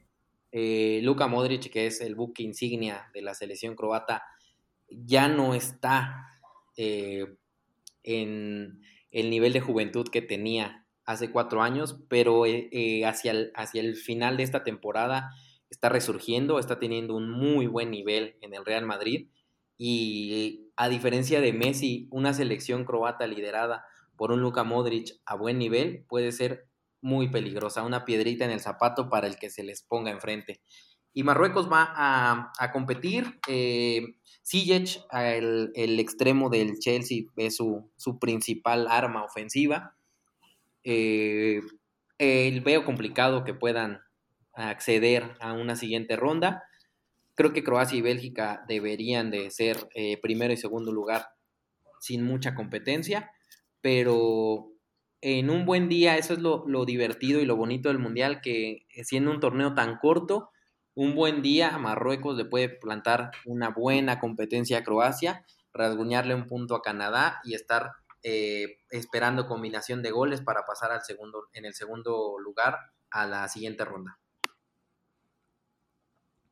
Sí, este grupo que en el papel se presta para que los europeos pasen, pero no se puede descartar una sorpresa. Creo que tanto Canadá como Marruecos pueden tener un buen día y sobre todo con Croacia, que va a depender mucho de figuras muy veteranas. Modric va a llegar con 37 años. No podemos asegurar que Modric va a llegar desgastado porque lo hemos visto jugar partido tras partido en el Real Madrid y no se cansa este hombre. En el partido ante el Paris Saint Germain fue el que más corrió del Real Madrid, el hombre de 36 años, próximo a cumplir 37. Entonces vamos a ver cómo llega al Mundial, porque este sí en definitiva es el último mundial, de Croacia. Hicieron un excelente papel el Mundial pasado llegando hasta la final. Entonces va, a llegar ahí con la etiqueta, va a llegar ahí con reflectores.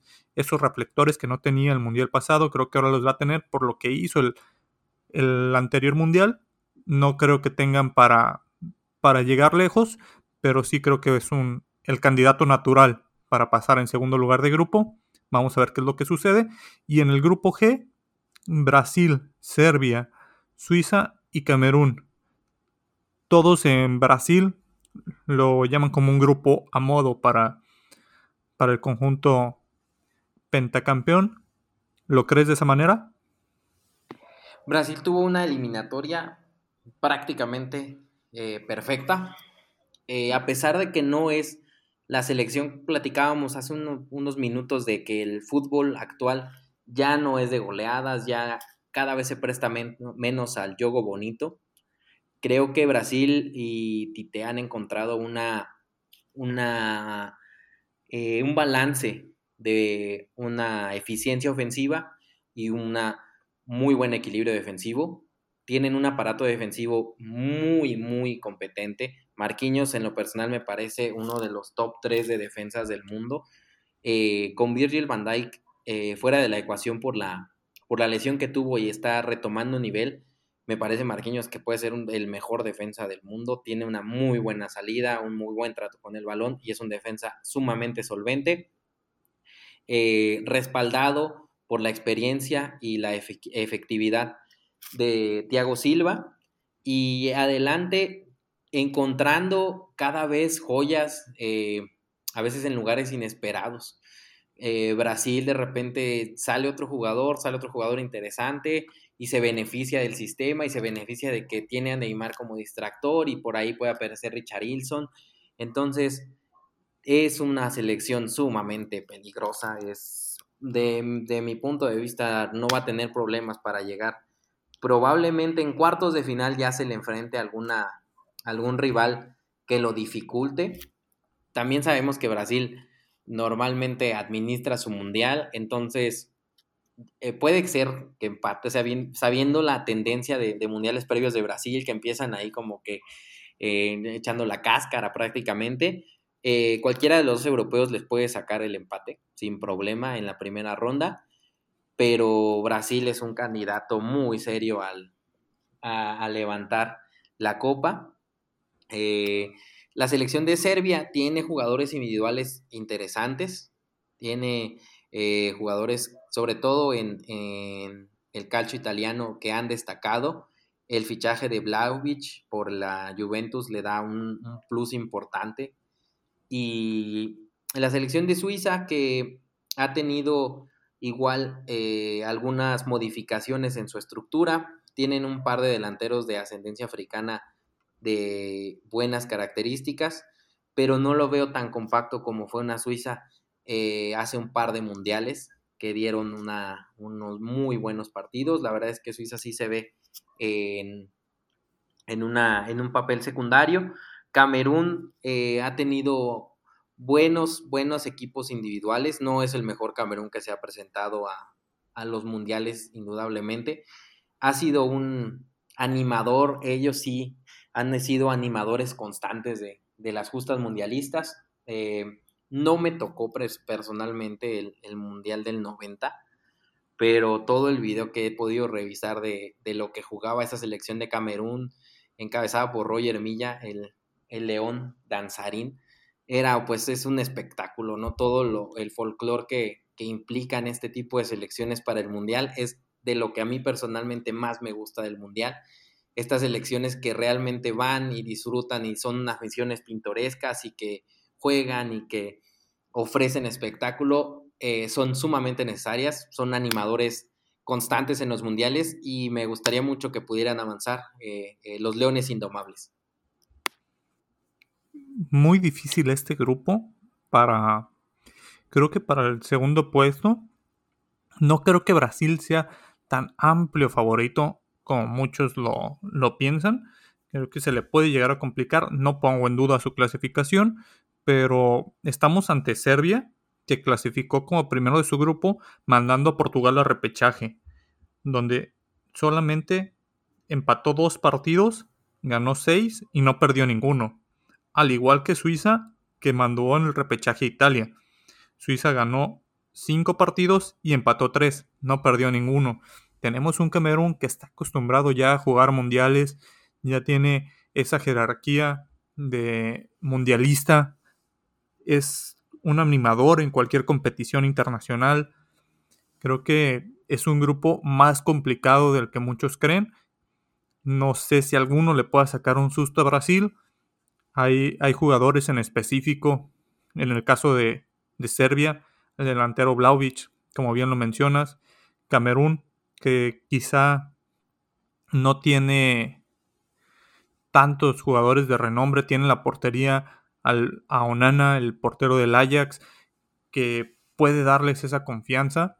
Como bien, como bien lo mencionábamos antes, los conjuntos africanos han crecido defensivamente. Ahora tenemos dos porteros de alto nivel en Europa, de que quizá pueden estar ahí en un, quizá Onana ha rebajado un poco el nivel, pero en el top, como, como lo es Mendy, como lo es Onana. Entonces, para mí es un grupo que, se presume fácil para Brasil por su historia futbolística, pero que en el papel puede haber sorpresas, porque estamos ante dos líderes de grupo en la clasificación europea, ante Camerún, un gigante de, de África, y pues el pentacampeón. Creo que no hay más presentación para, para Brasil que eso. Va a tener un poderío ofensivo tremendo va a depender mucho de cómo llegan. Creo que la, fortaleza de Brasil en esta Copa del Mundo es que tiene una columna vertebral muy, muy clara. Tiene en la portería a Allison, un portero de primer nivel como el del Chelsea. En la central tiene a Marquinhos, también un top 3 de los centrales, como bien lo mencionas. Tiene a Casemiro, que ha bajado nivel, pero un Casemiro en forma. También es un top 5 en la, en la posición de contención a la defensiva. Y, y, arriba en la delantera, como punta de lanza, puede tener a cualquiera de estos tres que, se, que pueden ser titulares en cualquier equipo del mundo. Neymar, Richarlison, el caso de Vinicius, que ha resurgido. Vamos a ver qué es lo que pasa con Vinicius en esta nueva temporada en el Madrid, con ese fichaje de, de Mbappé, que lo puede desplazar de costado. Vamos a ver cómo se acopla Vinicius, qué tanto le puede afectar de cara al Mundial. Pero no veo un grupo tan fácil para Brasil, aunque es, sí es favorito. Y se cruzarían con el grupo H. Es ahí donde el cruce de Brasil no sería nada bonito. Vamos a ver en el grupo H a Portugal, a Ghana, Uruguay y Corea del Sur. El papel dice que Portugal y Uruguay se van a estar disputando ahí ese, ese primer puesto de ese grupo. El mundial pasado Uruguay eliminó a Portugal, el último mundial de Cristiano Ronaldo. Portugal pasando de repechaje. Portugal siendo el último en la clasificación de FIFA para alcanzar ser cabeza de grupo. Portugal tiene varios elementos, pero le va a alcanzar para, para llegar lejos. Creo que la primera clave es ganar el grupo, porque si no se van a enfrentar a Brasil. Pero Portugal está para, para algo más. Fíjate que eh, Portugal se me hace que está en un muy buen lugar. ¿Por qué? Porque tiene una selección que ya no depende enteramente de Cristiano Ronaldo. Sobre todo que Cristiano, eh, pues, esperadamente, ¿no? En, el momento físico y, pues de edad que tiene, ya no es la figura que tenía, ¿no? Ya no es la figura que, que levantaba al Real Madrid hace 3, 4, 5 años. Pero tienen un equipo bastante, bastante interesante. Portugal ha estado generando tal vez a cuentagotas y a lo mejor dispersos en varios equipos, no de, primer, primer orden, pero tienen eh, muchos jugadores en equipos potentes de Europa. Entonces, fíjate que a mí Portugal sí se me hace un equipo eh, peligroso, llega enrachado, porque cerró bien la eliminatoria, a pesar de que fue a, repechaje. El repechaje lo, lo, accedieron por los primeros partidos más que por el final de la eliminatoria. Eh, bueno, el último partido contra Turquía fue bastante sufrido, todavía fallando un penal Gilmas al final del partido, pero Portugal me parece que puede ser una de las sorpresas eh, en general. No sería tan sorpresa porque es cabeza de serie, pero no lo esperamos. Portugal con Bruno Fernández, con Diogo Jota, me parece que va a dar un buen, buen, buen mundial. Eh, Cristiano como como referencia máxima, pero no como protagonista, me parece. Me parece que la selección de Portugal está mucho más eh, dirigida hacia un conjunto que, hacia uno, que, a un, que a un equipo liderado o a la espera de que Cristiano pudiera funcionar. Esa es la ventaja que yo le veo ahorita a Portugal. Uruguay, igual una selección avejentada, eh, la renovación empezó por la cabeza, me parece después de 20, 23, 24 años de el profesor Oscar Washington Tavares, Uruguay decidió renovarse por Diego Alonso, eh, un, tipo que tuvo bastante éxito en México, dirigiendo a Pachuca, dirigiendo a Monterrey. No sé qué, qué tanto le alcance Uruguay. Eh, pues sus principales figuras son, son jugadores ya francamente veteranos. Estaba Luis Suárez, está Godín todavía por ahí, eh, Jiménez que ha tenido un bajón importante en, el Atlético de Madrid. Y pues Uruguay me parece que no va a ser una, un protagonista como lo fue en 2010, ¿no? Que estuvieron muy cerca de colarse a, las finales. eh, con aquella mano memorable justamente contra Ghana de Luis Suárez. Va a ser un, partido con un poco de morbo, un poco de, de revancha para las estrellas negras, que tienen jugadores interesantes, pero ya no tienen una insignia como lo fue en su momento. Ay, se me acaba de ir el nombre de este, de que vuela el penal en el 2010. Eh, tienen, son un conjunto, son un, buen equipo, pero creo que pueden disputar el segundo lugar. En Corea del Sur, con los avances que mostró después del, del 2012, estancó un poco. Está presente, ha estado presente, pero no ha logrado avanzar. Tienen como insignia a Heung-Min Son, el delantero del Tottenham, pero eh,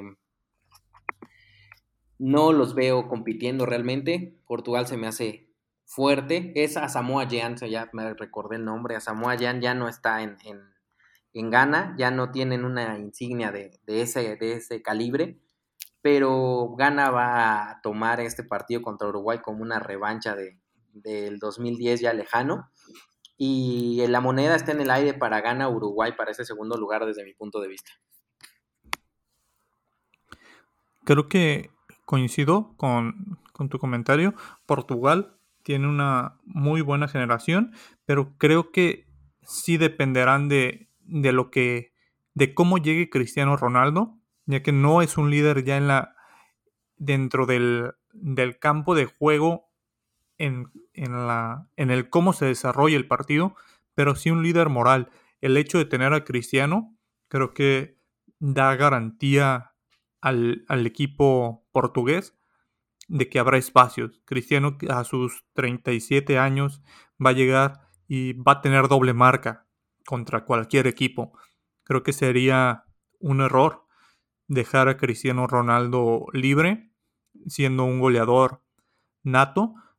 Quizá no tenga la potencia para hacer un desborde, quizá no tenga ya la habilidad para hacerte tres bicicletas y sacar un centro, pero cualquier pelota que le caiga a modo, sabes que con un remate puede caer un gol. Entonces Cristiano va a ser un hombre muy marcado, lo cual va a abrir espacios y el hecho también de tener los reflectores de Cristiano motiva mucho a sus compañeros. Creo que una, una cuestión a considerar en Portugal va a ser sus defensores. Tienen a Pereira y Pepe en la central de momento, son quienes jugaron el repechaje. Pepe llegaría con 38 años y ver cómo está la salud de Rubén Díaz, que en su momento para mí fue el mejor central del mundo, por el cual el City llegó a la final de la, de la Champions, que perdió contra el Chelsea, esa asignatura pendiente que tenía Guardiola, comprando y comprando para atacar, cuando compraron a Rubén Díaz al, al Benfica, al mismo tiempo que Manchester United compraba a, a Maguire, el City hizo la mejor transacción que ha hecho en los últimos años. Rubén Díaz un, central que puede darle muchísima seguridad. Y arriba va a depender mucho del momento en el que llegue Bruno Fernández, que no tiene un buen momento por el Manchester United. Bernardo Silva, que en el City a veces juega y tiene temporadas muy protagónicas y en otras se apaga en el banquillo. Cristiano Ronaldo no sabemos dónde va a terminar. Se habla de su salida del Manchester, Diego Jota, que está teniendo mucho protagonismo en el, en el Liverpool, si sigue de esa manera, creo que va a ser titular indiscutible en esta selección. Y, ese, y esa selección de Portugal podría competir a cualquiera. Creo que es un rival incómodo. Son de esos rivales que, que no te quieres topar, porque la selección de Portugal es muy difícil de, de derrotar. Ya lo hemos visto, así llegó a la, a la final de la Eurocopa y la ganó siendo un rival al el cual no era quizá tan potente ofensivamente, pero es muy difícil de derrotar. Y la selección uruguaya para mí tiene una generación que está despidiéndose del fútbol. Ya no sé si Cavani, si Luis Suárez al terminar esa temporada les quede, les quede aire, les queden ganas. Y va a ser difícil. No, no les tocan rivales complicados a, a Uruguay en el papel, como lo son Ghana o como lo son Corea del Sur. Creo que es un grupo a modo. Y en un hipotético segundo lugar de Uruguay se enfrentaría a Brasil, que son rivales que se conocen, que a pesar de que Brasil sería sumamente favorito, ese cruce Brasil, si se llega a dar Brasil-Uruguay, puede ser muy peligroso para los brasileños porque se conocen. Cuando se da un cruce entre rivales de la misma confederación, equipos que se enfrentan muy seguido, sabemos que puede pasar cualquier cosa y más en un duelo a un solo partido. Ese cruce es peligroso. Cualquiera de los dos que le toque a Brasil, Portugal o, Uruguay puede ser muy peligroso para Brasil. Sí, completamente. Yo creo que eh, Brasil lo que menos quisiera enfrentarse en un mundial es a la camiseta celeste de Uruguay, ¿no? Eh, ahí sí hay fantasmas importantes, ¿no? El maracanazo, que es una situación tabú en Brasil, eh, no quisieran toparse a Uruguay para nada, para nada. Creo que el mejor escenario para Brasil sería que gana quedar en segundo lugar, porque es un rival mucho más a modo. Eh, de todas maneras, incluso con Portugal, creo que, Brasil lleva una ligera ventaja pero eso es lo interesante del mundial, ¿no? Un día, un día malo de Brasil con un día bueno de Uruguay y a casa el pentacampeón del mundo. Entonces, eh, sí, creo que Brasil lo único que tiene en mente en estos momentos es evitar a Uruguay a toda costa. A toda costa, si por algún azar del destino Uruguay se perfilara para quedar eh, en, en segundo lugar de grupo y Brasil ahí pudiera jugar, yo creo que elegiría enfrentar a Portugal. Creo que Brasil elegiría evitar a Uruguay en el Mundial a cualquier, a cualquier precio. Creo que los fantasmas de ese maracanazo en un Mundial son demasiado pesados para, para Brasil y creo que sí podrían emparejar completamente el juego. No sé si, seguramente conocían este, eh, conocías este dato, algunos de nuestros amigos a lo mejor no lo conocen. Hasta el Mundial del 2010, que fue la mejor presentación de Uruguay de los últimos 50 años, eh, viajaba como parte de la comitiva uruguaya eh, Alcides Didia, que fue uno de los anotadores del gol en el famosísimo Maracanazo solamente como figura motivacional, como parte de la delegación uruguaya viajaba al Mundial. Eh, es una persona ya mayor, ya falleció, pero ese tipo de motivación de ese nivel es la carga emocional para ambos equipos, el maracanazo de 1950. Sí, creo que esos, esos fantasmas pueden atormentar a un Brasil que tiene jugadores jóvenes en algunas posiciones. Sí, si no saben administrar eso, pues pueden caer. Y una caída de Brasil en octavos sería fatal, creo que sería considerado un fracaso. Brasil es quizá junto con Francia los dos candidatos a levantar el título, pero para ser campeón tienen que ganarle a quien sea, a la selección que sea, a los fantasmas que sean. Entonces deberían, ya están analizando esa posibilidad ya en Brasil están, están haciendo changuitos para que sea gana. Creo que es, como bien lo dices, el rival a modo. Creo que incluso Portugal les puede sacar el partido. También Portugal se le complicaría mucho a Brasil. No hay un, no hay un rival de los en el papel que van a pasar Uruguay o Portugal que sean a modo para el conjunto brasileño. Y creo que cualquiera de los dos les, les puede sacar un susto.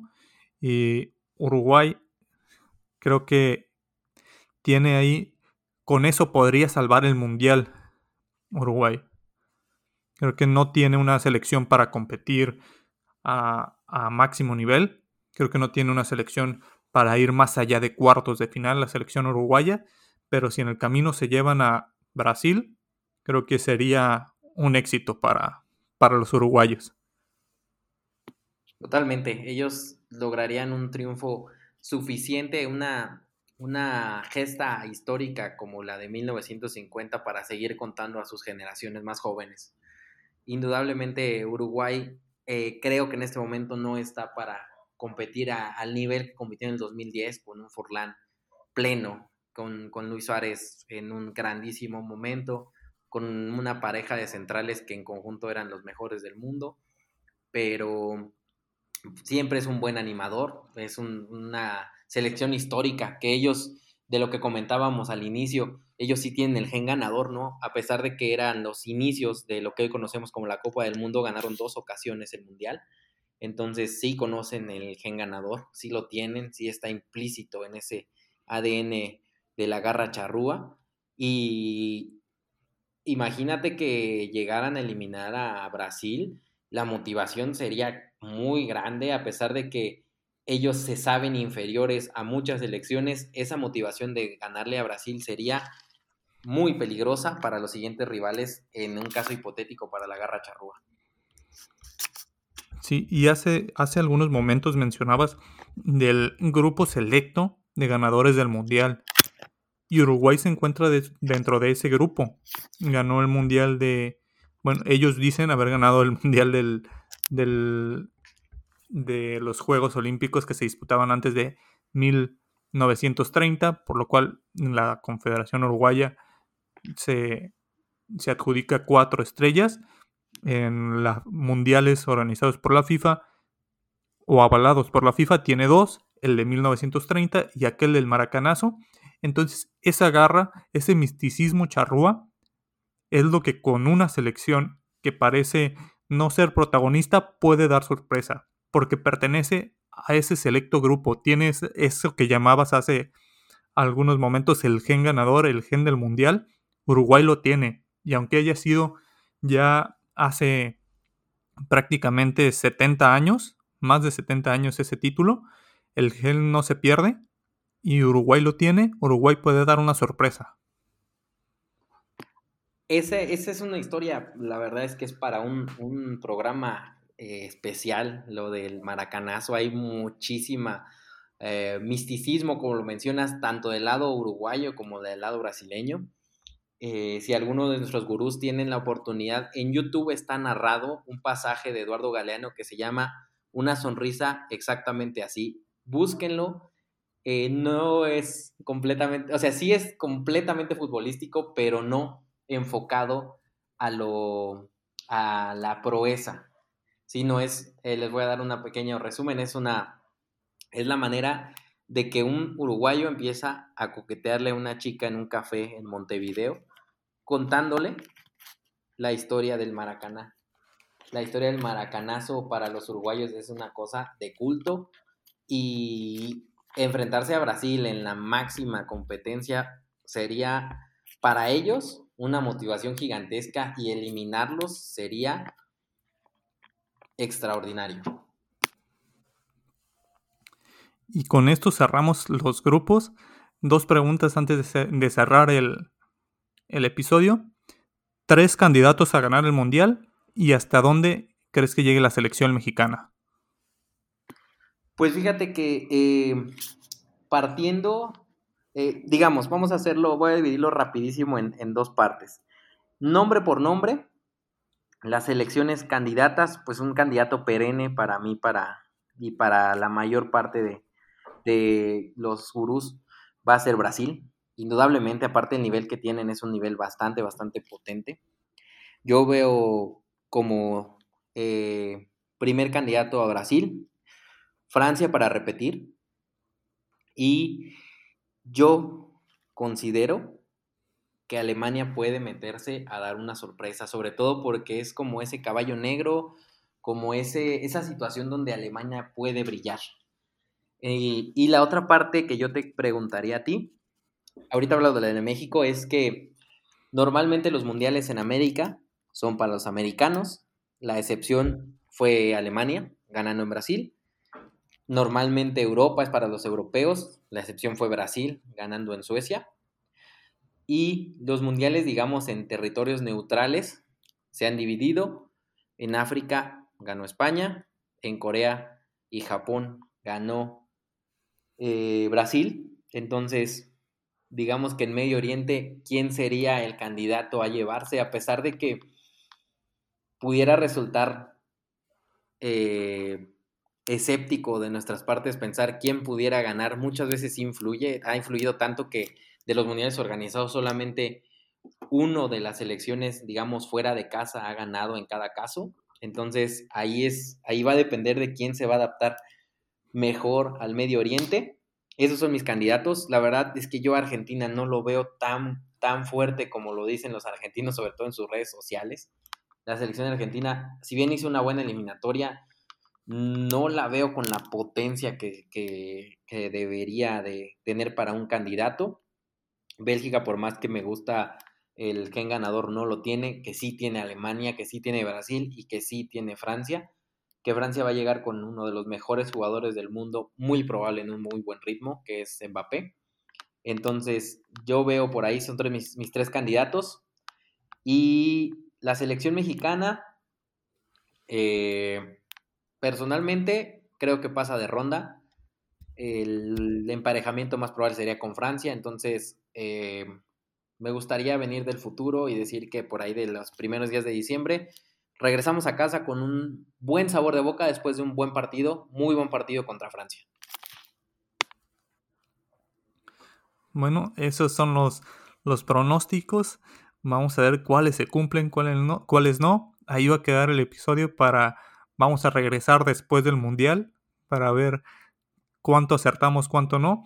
Creo que lo que mencionas de América para los americanos, Europa para los europeos, ha, ha quedado atrás ya son cuatro mundiales consecutivos para selecciones europeas.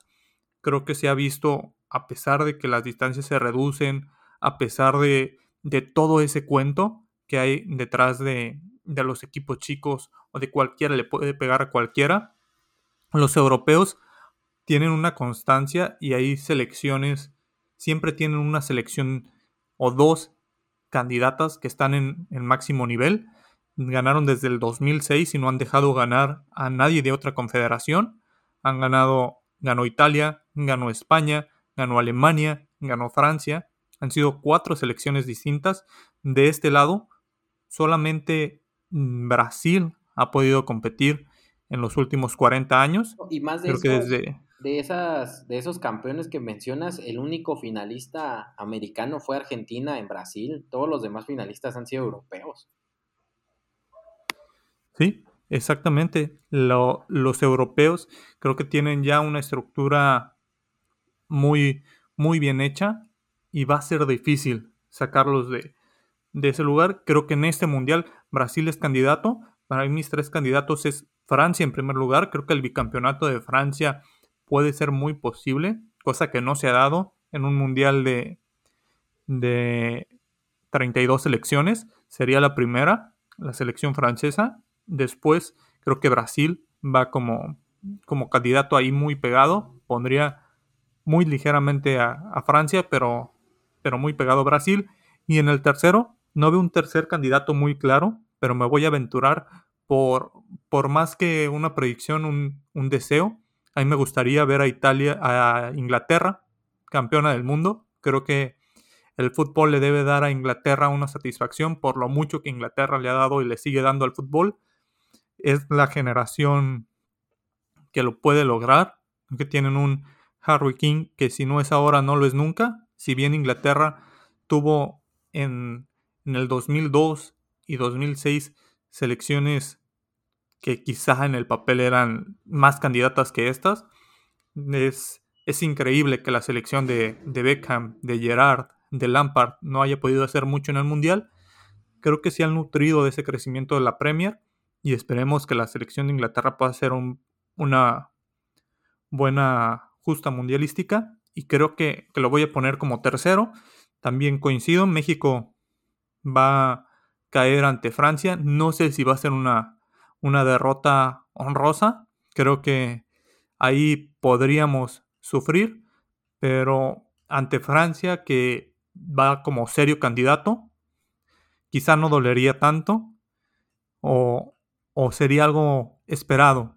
Quizá con Francia esperaríamos un milagro, no como en algunas otras ocasiones donde sentíamos más posibilidad, en este caso en un hipotético cruce con Francia, ya iríamos más mentalizados a la derrota creo que Francia nos pasaría por encima. Esas son mis predicciones. Sí, Inglaterra tuvo selecciones de mucho, mucho renombre, Michael Owen, eh, David Seaman, Beckham, Paul Gascoigne más atrás. Eh, sí, sí ha tenido selecciones importantes y no ha logrado trascender. Y sí es un candidato serio, es un candidato serio, pero igual como platicábamos, me parece que salvo ese, eh, que, que, es un misterio, ¿no? De los grandes misterios del fútbol, el gol fantasma con el que se corona Inglaterra en el 66, pues sin esa pequeña ayudadita no lo lograron. Incluso tuvieron al alcance la Eurocopa y tampoco lo lograron. Entonces es ahí donde se separan los niños de los grandes en, cuanto al fútbol, en, ganar ese, ese, dar ese salto para obtener los triunfos y los trofeos.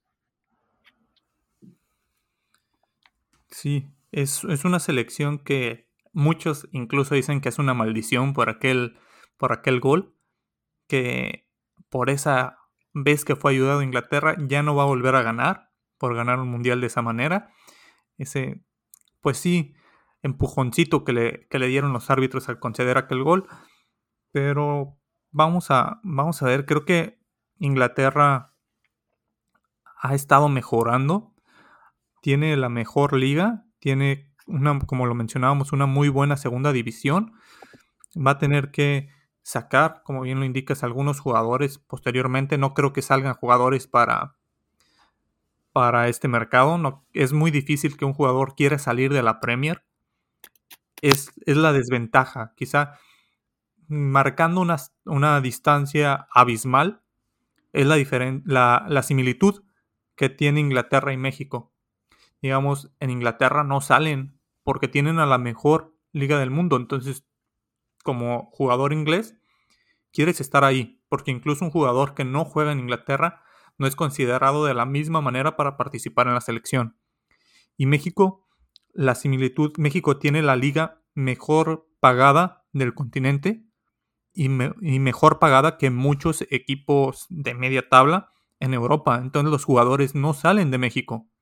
No hay mucho jugador europeo, no por falta de talento, sino porque México es muy cómodo, una muy buena paga para los jugadores, quizá no es tan desgastante, titulares, no, no hay un nivel de exigencia mayor con un sueldo incluso a veces del doble de equipos como Rayados, como Tigres, como América, como Cruz Azul, que le pueden pagar a un jugador mexicano a comparación de lo que le pueden pagar en, en Europa. Fíjate que ese es un tema bien interesante, sería alargarnos un poco más, a lo mejor este tema para otro, otro, otro programa, eh, incluso Osvaldo Sánchez hace poco lo comentó que le ofrecieron ir a Europa, no sé si después del 2006 o en qué, en qué tiempo, pero ofreciéndole ganar la mitad que ganaba acá. Y pues él pensó pues en su familia, y lo cual es para, para cualquier trabajador es sumamente válido. Voy a hacer lo mismo, me van a pagar más, pues no tiene tanto, tanto, pues no tiene tanto sentido, ¿no? Claramente la decisión es quedarse. Entonces, eh, no es por, muchas veces no es por falta de ganas de trascender, no es porque no quieran este, eh, explotarse, pero pues finalmente también es un negocio para ellos y no está mal buscar que les retribuyan su labor de manera favorable y si la mejor manera para ellos es aquí, pues no tiene, eh, no tiene ninguna duda una decisión de ese estilo. Entonces la, la Liga Mexicana ha crecido mucho, las instalaciones de entrenamiento son muy buenos, los estadios se han ido renovando, ya no estamos con, las viejas glorias que, incluso desde mi punto de vista para el próximo ciclo mundialista 2026 tendrían que hacer algunas reformas importantes. El Estadio Azteca necesita ser demolido y, y construido desde cero el estadio de Ciudad Universitaria también, pero hay equipos, como tú dices, que tienen una inversión muy seria, tienen buenas instalaciones, se nota en la inversión que hacen los jugadores, entonces muchos, incluso muchos sudamericanos, desean venir a jugar, saben que se les va a pagar bien, que van a entrenar en buenas condiciones, que van a, a estar relativamente cerca de sus familias, etcétera. Entonces hay muchos factores que hacen que la Liga Mexicana siga siendo atractiva para, para el jugador extranjero venir a, a, a trabajar, a colaborar con la liga, ¿no? Incluso, pues Guiñac que vino en un momento aún de, plenitud de facultades, pues él, lo ha hecho muy bien, está cómodo, gana buen dinero, eh, pueden viajar a muchos lugares, su familia está bien, entonces eh, tienen que decidir en algunas circunstancias y pues deciden pasarlo donde les paguen lo que ellos consideran haciendo lo mismo que harían en Europa. Sí, una, una inversión importante la de los equipos mexicanos. Se han ido también renovando los estadios poco a poco. De cara al Mundial de, de, del 2026, no sé qué tanto se puedan renovar los estadios. Hay una condición de que no se pueden, ya están los estadios y no se pueden hacer modificaciones grandes. Esto a raíz de lo que ocurrió en Sudáfrica, de lo que ocurrió en Brasil, de estadios que se construyeron específicamente para el Mundial y quedaron abandonados. La FIFA no ha dejado o ya no deja, ya tiene los, los estadios que son elegidos para, para, jugar. En el caso del Estadio Azteca no sería un estadio que, que solamente se utilizar para eso, entonces ahí se podría negociar con la FIFA la excepción, pero hay ese reglamento actualmente que me parece muy coherente por parte de la FIFA dentro de todas las incoherencias que hacen, dentro de todo lo, lo que no es políticamente correcto dentro de la, de la organización. Creo que esa sí es una buena, buena regla que cuida mucho la economía de los países anfitriones, sobre todo en, en ese paso por países que no tenían esas infraestructuras, como lo fue en su momento Sudáfrica, Sudáfrica y Brasil en el 2014. Sí, que las instalaciones para esos eventos fueron, o en algunos casos son elefantes blancos. La, la organización de los Juegos Olímpicos para Grecia representó un gasto gigantesco y, sumió al país en una crisis importante. Entonces sí, la verdad es que el Estadio Azteca es, una insignia, es una es un estadio con historia, pero está, la verdad es que a años luz de los estadios de primer nivel en Europa y en Estados Unidos, por más que, que nos lastime el ego mexicano, el Estadio Azteca está sumamente lejos y, las renovaciones que le hacen, que el restaurante y que cambiar de lado las bancas, pues son cosas menores, ¿no? Son un curita para una enfermedad de mucho mayor relevancia. Eh, el Estadio Azteca va a seguir siendo eh, sustentable, hay, hay muchos negocios en, ese aspecto, pero sí, a lo mejor es muy prematuro, pero la, la verdad es que el Estadio Azteca necesita una, una renovación integral. Sí, de acuerdo. Creo que se están quedando muy atrás. Cada vez los estadios dejan de ser solamente estadios para convertirse en, plataforma de eventos más, no más importantes, pero sí más diversificados, para hacer incluso centros comerciales, para generar ingresos para el club, incluso en cuando no hay partido. Vemos algunos que son hoteles, que, que tienen tiendas, museos, los, los siete días de la semana entonces, vamos a ver qué pasa con el Estadio Azteca más adelante, que, sería una inversión fuerte, sobre todo para el, para el estadio. Y mantener la capacidad creo que sería uno de los, de los puntos para no quitarle esa mística de ser el estadio más grande de, de México. Creo que difícilmente se, se, reduciría la capacidad para llegar hasta ese punto, pero son situaciones que se irán desvelando más adelante. Por el momento vamos a cerrar el episodio, casi dos horas de plática. Los grupos del Mundial ya desglosados uno a uno, los candidatos, qué es lo que nos va a ofrecer cada selección. Ya conforme se vaya acercando el Mundial vamos a hacer más episodios, más debates, viendo más adelante. Y durante el Mundial, pues obviamente vamos a traerles más información. ¿Algo que gustes agregar? Pues nada, que vamos a estar en comunicación constante. La verdad es que eh, hoy con la presentación de eh, la mascota, que a lo mejor es un tema para otra plática, ya, ya nos extendimos un poco, la mascota, ya se empieza a sentir el ambiente mundialista. Entonces, también nos faltó platicar de las, de las playeras de México y vamos a ir viendo las playeras de todas las elecciones que vayan actualizando. Va a ser un muy buen tema para, para debatir con todos los gurús. Y entonces, eh, pues ahora sí está aquí el, el máximo eh, la máxima fiesta del fútbol por la cual esperamos cuatro años todos los amantes del fútbol, modo de ponernos, hora de ponerlos en modo mundialista. en todo, en el trabajo, en, el día a día. Eh, si tienen novia, váyanles pidiendo una pausa de finales de noviembre a mediados de diciembre. Entonces tienen seis meses para portarse bien y que los deje ver todos los partidos del Mundial en Santa Paz. Nos vemos pronto. Muchas gracias por acompañarnos este episodio. Vamos a tenerte más adelante más, más episodios. Vamos a seguir con los Guru Express por la mañana.